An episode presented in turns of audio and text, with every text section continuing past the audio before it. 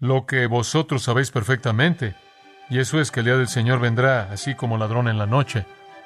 Va a venir inesperadamente, va a venir sin que le den la bienvenida, y va a venir con daño. Así es como viene un ladrón.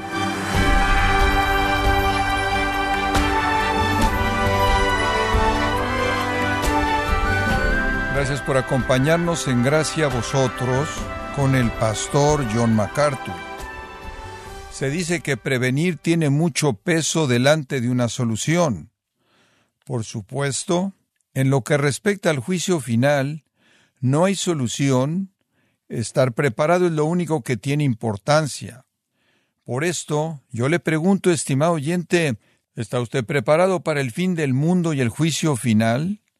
El pastor John MacArthur, en la voz del pastor Luis Contreras, le ayuda a prepararse para este evento que le podrá costar la muerte eterna si no está preparado.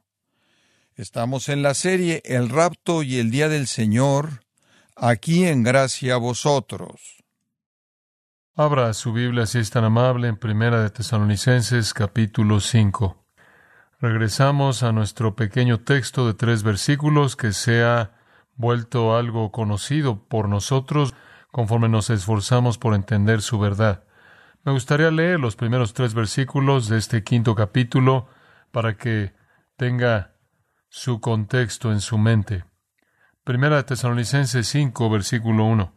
Pero acerca de los tiempos y de las ocasiones, no tenéis necesidad, hermanos, de que yo os escriba, porque vosotros sabéis perfectamente que el día del Señor vendrá así como ladrón en la noche, que cuando digan paz y seguridad, entonces vendrá sobre ellos destrucción repentina, como los dolores a la mujer encinta, y no escaparán. Conforme vemos la meta de la historia, como la meta de Dios, conforme entendemos que Dios está desarrollando y cumpliendo sus propósitos eternamente planeados en el tiempo, un acontecimiento permanece con una naturaleza sobresaliente al final. Pablo nombra eso en el versículo 2 de nuestro texto. Él llama ese acontecimiento el día del Señor. Un acontecimiento sobresaliente que culmina la historia humana. Entonces, esas personas que están viviendo en el periodo de tiempo entre el rapto y el día del Señor van a tener advertencia amplia, advertencia amplia. Pero Ve versículo 3. ¿Qué van a decir?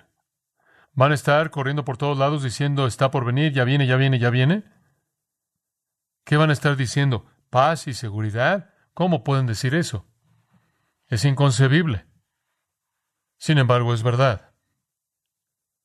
Los no cristianos en ese reino satánico, oscuro y engañoso del anticristo no estarán esperando el día del Señor a pesar de todas las señales. Y es sorprendente pensar en eso, porque habrán tantas indicaciones de que está por venir. Permítame llevarlo a una profundidad un poco mayor a esas indicaciones. Ahora, tome su Biblia y vaya a Mateo capítulo 24 y quiero que esté saltando entre Mateo 24 y Apocalipsis conmigo por unos cuantos momentos y quiero mostrarle cuánto va a estar pasando para darles la señal de que el Señor ya viene.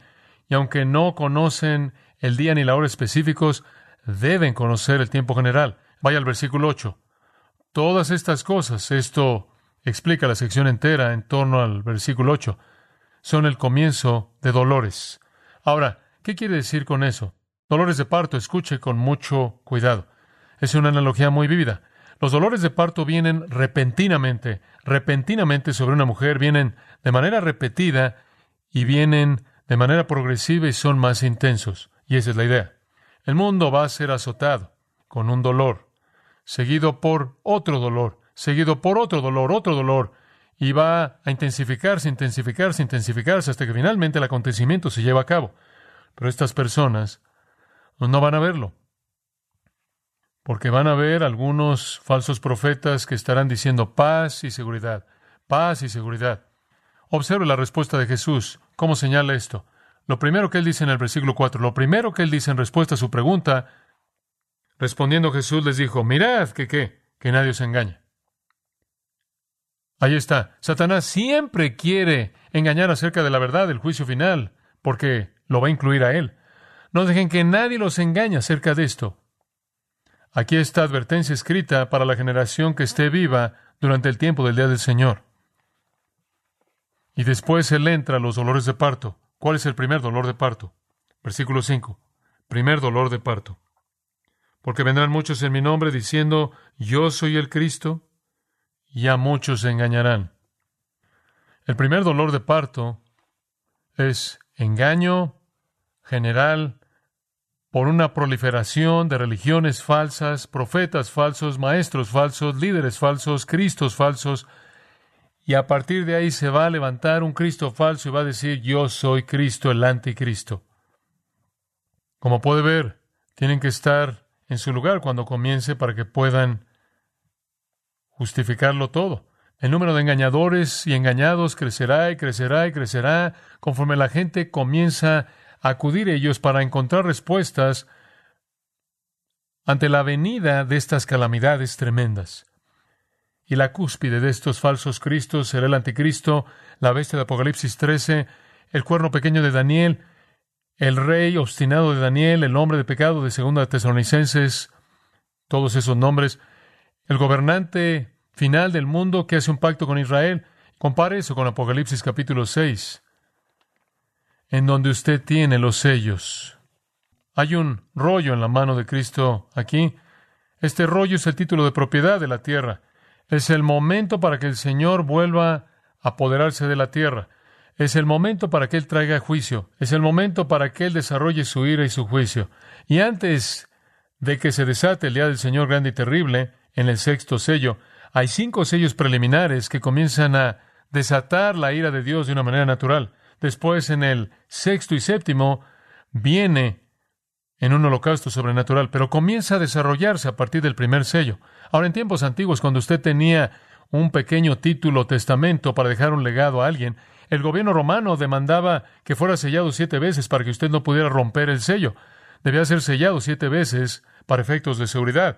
Y aquí el Señor toma el título de propiedad de la tierra que está sellado siete veces de una manera legal apropiada y él rompe un sello a la vez. Y cada vez que un sello es roto, el rollo se desenrolla un poco y se desenrolla desde el primer sello y que revela, versículo 2, un caballo blanco y el que lo montaba tiene un arco, lo cual significa poder. El caballo blanco era el caballo del conquistador, él viene con una corona, él es un gobernante y soberano, él conquista y se dará cuenta usted que no hay guerra aquí. Él tiene un arco, pero no tiene flechas. Es una conquista de naturaleza política, probablemente ideológica, filosófica. Es una guerra fría conquistando. Es una conquista mediante tratados, mediante manipulación intimidación. Y aquí está el anticristo que viene y conquista con una paz falsa, sin guerra, el profeta falso definitivo. Y este es un paralelo del primer dolor de parto. Regrese a Mateo capítulo 24. El segundo dolor de parto está en el versículo 6. Y oiréis de guerras y rumores de guerras. Mirad que no os turbéis, porque es necesario que todo esto acontezca, pero aún no es el fin. Porque se levantará nación contra nación y reino contra reino. El segundo dolor de parto es guerra. La paz falsa no dura mucho tiempo. No tarda mucho antes de que la guerra comience a desatarse. Los detalles de ese conflicto son registrados para nosotros en Daniel capítulo 11. Si usted los lee ahí y también en el libro de Apocalipsis. El segundo dolor de parto es un paralelo del segundo sello. Regresa Apocalipsis de nuevo. En el segundo sello dice en el versículo 3, cuando abrió el segundo sello, oía al segundo ser viviente que decía, ven y mira, otro caballo, uno rojo en este caso, y a que lo montaba le fue dado poder de quitar de la tierra la paz. Y aquí la guerra está cabalgando sobre el caballo y la gente se mata entre sí y se le dio una gran espada. Así como las guerras y rumores de guerras y nación contra nación y reino contra reino, en el segundo dolor de parto, el segundo sello es lo mismo. La guerra comienza a azotar la tierra. Y esta guerra se incrementa y se mueve con mayor intensidad a lo largo del periodo de tiempo de la tribulación. Entonces la guerra comienza y se incrementa hasta el Armagedón. El siguiente dolor de parto lo verá usted ahí en Mateo 24, versículos 7 y 8. Dice que habrá pestes y hambres y terremotos en diferentes lugares. Y él dice, y todo esto será principio de dolores. Entonces el tercer dolor de parto, hambre y terremotos. Vamos a llamar eso desastre natural, desastre natural. Juan vio lo mismo. Vaya Apocalipsis 6 en el tercer sello, así como el tercer dolor de parto. Hay un caballo negro y el que lo montaba tenía una balanza en la mano. Y oyó una voz en medio de los cuatro seres vivientes que decía, dos libras de trigo por un denario y seis libras de cebada por un denario, pero no dañes el aceite ni el vino. Esos son precios en una condición de hambre, cuando el alimento es tan caro que nadie puede comprarlo porque es tan escaso. Y entonces Juan en el Apocalipsis ve en el tercer sello lo mismo que Jesús mencionó en el tercer dolor de parto. Esto es condiciones de hambre alrededor del mundo, desastres naturales. Regresa a Mateo 24. El cuarto dolor viene en el versículo 9. Entonces os entregarán a tribulación y os matarán y seréis aborrecidos de todas las gentes por causa de mi nombre. Persecución. Eso también va a venir. Habrán algunos creyentes en ese tiempo que habrán respondido a la predicación del Evangelio por parte de los dos testigos de Apocalipsis 11. Quizás habrán respondido a la predicación del Evangelio por parte del ángel, el ángel eterno, que vuela en el cielo predicando el Evangelio. Quizás están escuchando al precursor anunciando el día del Señor, y habrán algunos que creerán, ciertamente Israel será redimida, y habrá una gran multitud de gentiles que ningún hombre puede contar, que se presentan en Apocalipsis capítulo 7. Y entonces habrán aquellos que serán salvados y después el mundo se va a volver en contra de ellos y los va a odiar y perseguir. Encontramos un paralelo de esto también en Apocalipsis 6. ¿Será tan amable en ver ahí, en el Cuarto sello, él explicó más de los desastres naturales. La cuarta parte de la tierra, muriendo con espada, con hambre, con mortandad y con las fieras de la tierra. Pero después el quinto sello es un paralelo del cuarto dolor de parto. Vi bajo el altar las almas de los que habían sido muertos por causa de la palabra de Dios y por el testimonio que tenían. Y ahí usted tiene esos santos que han muerto como mártires. Y después usted verá en Mateo 24,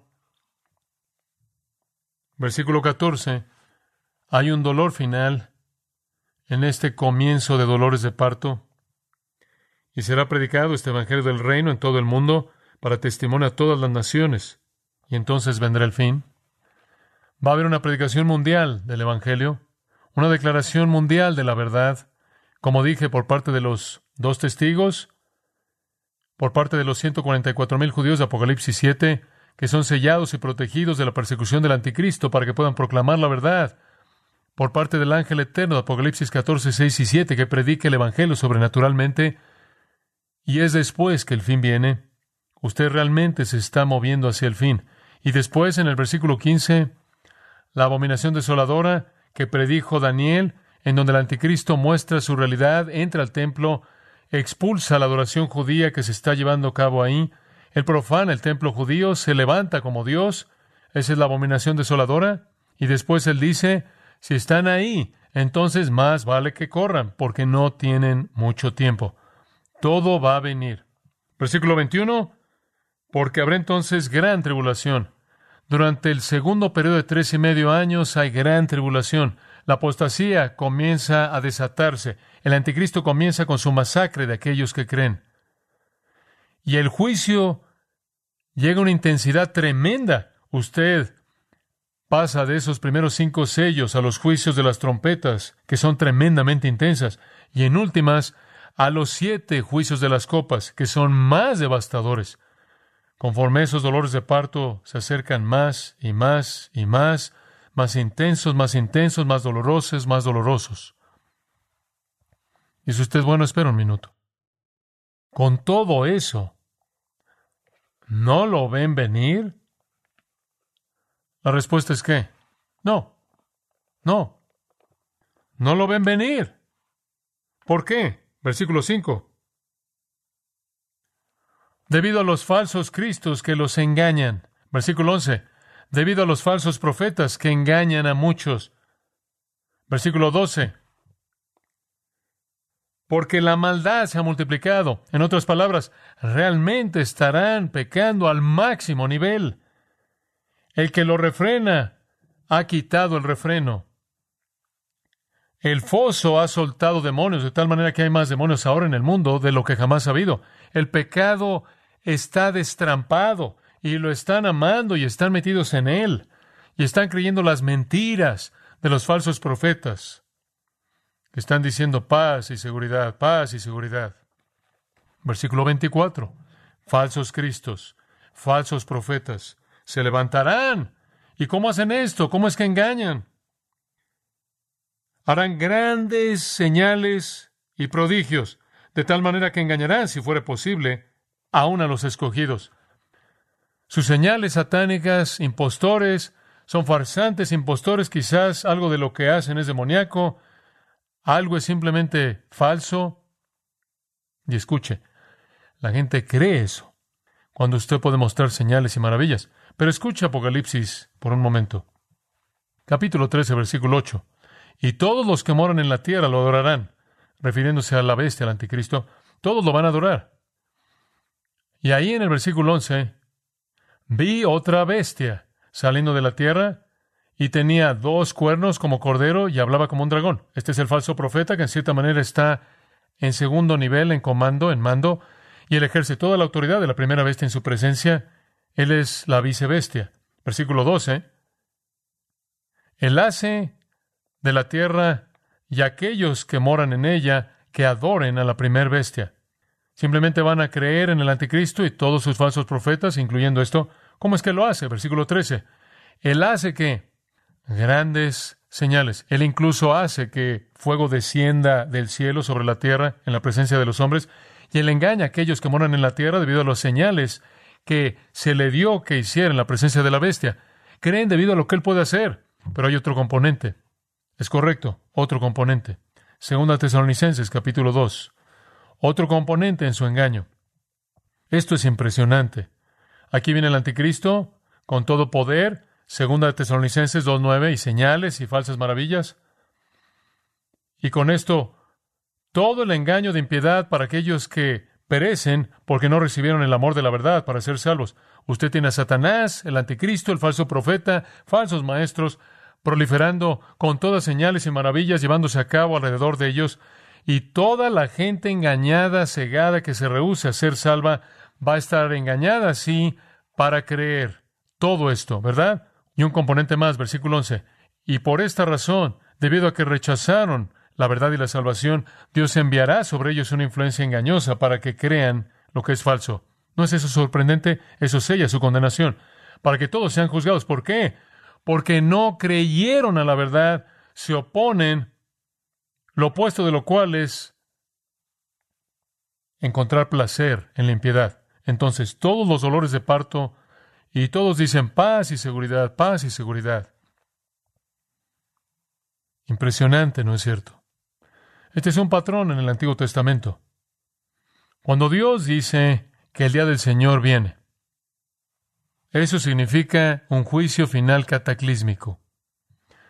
Y los pasajes del día del Señor en el Antiguo Testamento que veían el día escatológico final del Señor, también con frecuencia veían un acontecimiento histórico. En otras palabras, hubo un día histórico en el que Dios juzgó, y si usted regrese y ve algunos de esos pasajes, antes de que ese día histórico del Señor llegara, hubieron varias cosas naturales que ocurrieron, problemas naturales y guerras y ataques que fueron preliminares a ese día final del Señor. Y usted ve ese patrón en lo que le he mostrado hoy. Entonces, los dolores de parto y el rollo abre esas cosas que indican que el juicio está por venir. Ahora, de manera muy breve, vea Primera de Tesalonicenses 5, su naturaleza. Muy simple. Versículo 3, su naturaleza. Va a traer, dice en el versículo 3, destrucción, destrucción. O letros, desastre, ruina usada en la Septuaginta para hablar de destrucción escatológica. No significa aniquilación significa destrucción de la faz del Señor. Ruina total, sin esperanza, la pérdida de todo. No la destrucción del ser, sino la destrucción del bienestar. No el fin de la existencia, sino la ruina del propósito para existir. Dios va a arruinarlos, destruirlos físicamente y arrojarlos al infierno. Destrucción.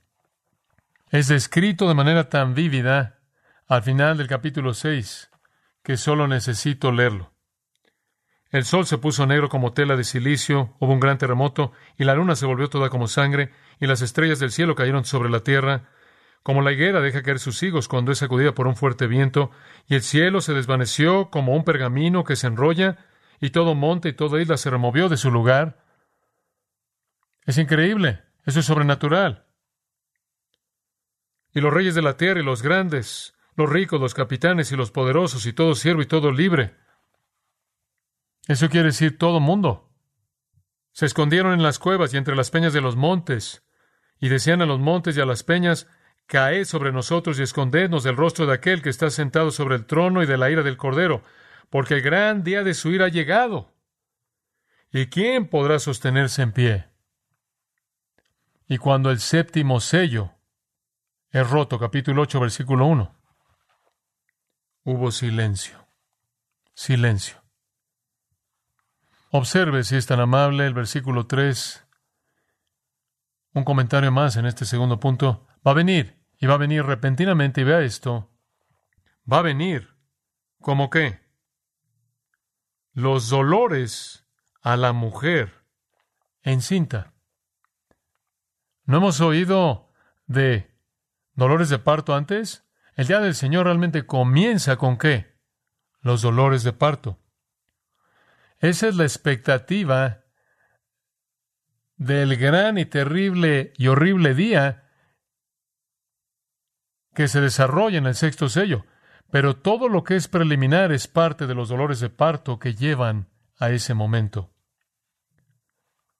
Dolor repentino, recurrente, que se incrementa hasta que finalmente llega. Viene su naturaleza, en tercer lugar, y de manera breve, su totalidad. ¿Cuán amplio es el juicio? Bueno, le dije, va a destruir de manera definitiva el universo entero. Nadie sobrevivirá. Y dice al final del versículo 3, no que escaparán. ¿A quién se refiere? A los mismos que creerán en el anticristo y todos sus falsos profetas, mentiras acerca de paz y seguridad.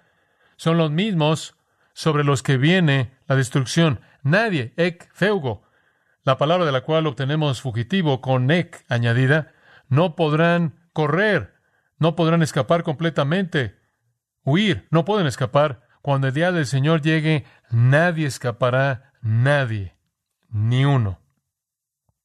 Hombre, qué mensaje tan importante es recordarle esto a la gente. En Mateo 13:41 Jesús dijo, El Hijo del Hombre enviará a sus ángeles y reunirán de su reino a todas las piedras de tropiezo y aquellos que cometen impiedad y los arrojarán al horno de fuego y habrá lloro y crujir de dientes. Versículo 49. Será que al final del el siglo los ángeles vendrán y sacarán a los impíos entre los justos y los arrojarán al horno de fuego. Nadie escapa, nadie. ¿Se acuerda usted de la afirmación reflexiva del escritor de Hebreos?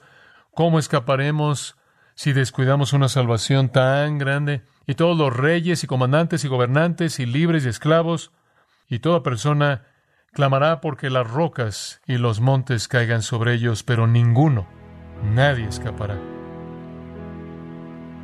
En conclusión, una palabra de consuelo, versículo 4. ¿Mas vosotros, hermanos, no estáis en tinieblas? para que aquel día os sorprenda como ladrón, porque todos vosotros sois hijos de luz e hijos del día. No somos de la noche ni de las tinieblas. ¿No es eso maravilloso? No vamos a estar ahí para las tinieblas. No vamos a estar ahí para que el día nos sorprenda. Pertenecemos a la luz. Y el versículo 9 dice, porque no nos ha puesto Dios para ira, sino para alcanzar salvación por medio de nuestro Señor Jesucristo.